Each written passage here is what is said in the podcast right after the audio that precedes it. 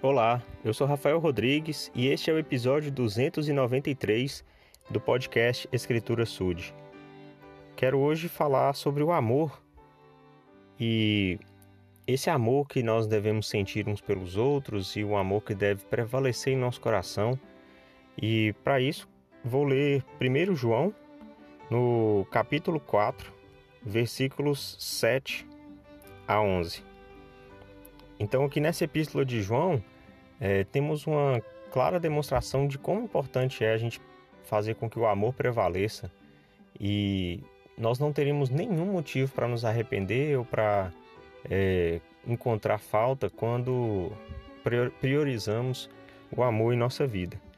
Então, João diz o seguinte: Amados, amemo-nos uns aos outros, porque o amor é de Deus, e qualquer que ama é nascido de Deus e conhece a Deus. Aquele que não ama não conhece a Deus, porque Deus é amor. Nisso se manifestou o amor de Deus para conosco, que Deus enviou seu Filho unigênito ao mundo, para que por meio dele vivamos. Nisso está o amor. Não que nós tenhamos amado a Deus, mas que ele nos amou a nós e enviou seu Filho para propiciação pelos nossos pecados. Amados, se Deus assim nos amou, também nos devemos amar uns aos outros. Bem, então aqui, né, João coloca como é importante nós seguirmos o exemplo de nosso Pai Celestial, que tem o amor como primeiro acima de tudo, porque foi pelo amor que ele nos fez, cada um de nós, foi por amor que ele enviou Jesus Cristo, é por amor que ele espera que nós possamos aceitar as orientações, os mandamentos. É, é por amor que nós renovamos nossa fé, nossa esperança. É por amor que conhecemos a Deus.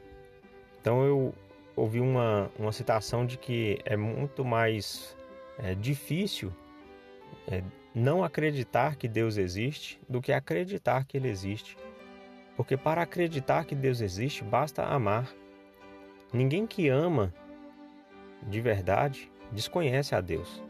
Como foi falado no início, Deus é o amor, o amor vem de Deus.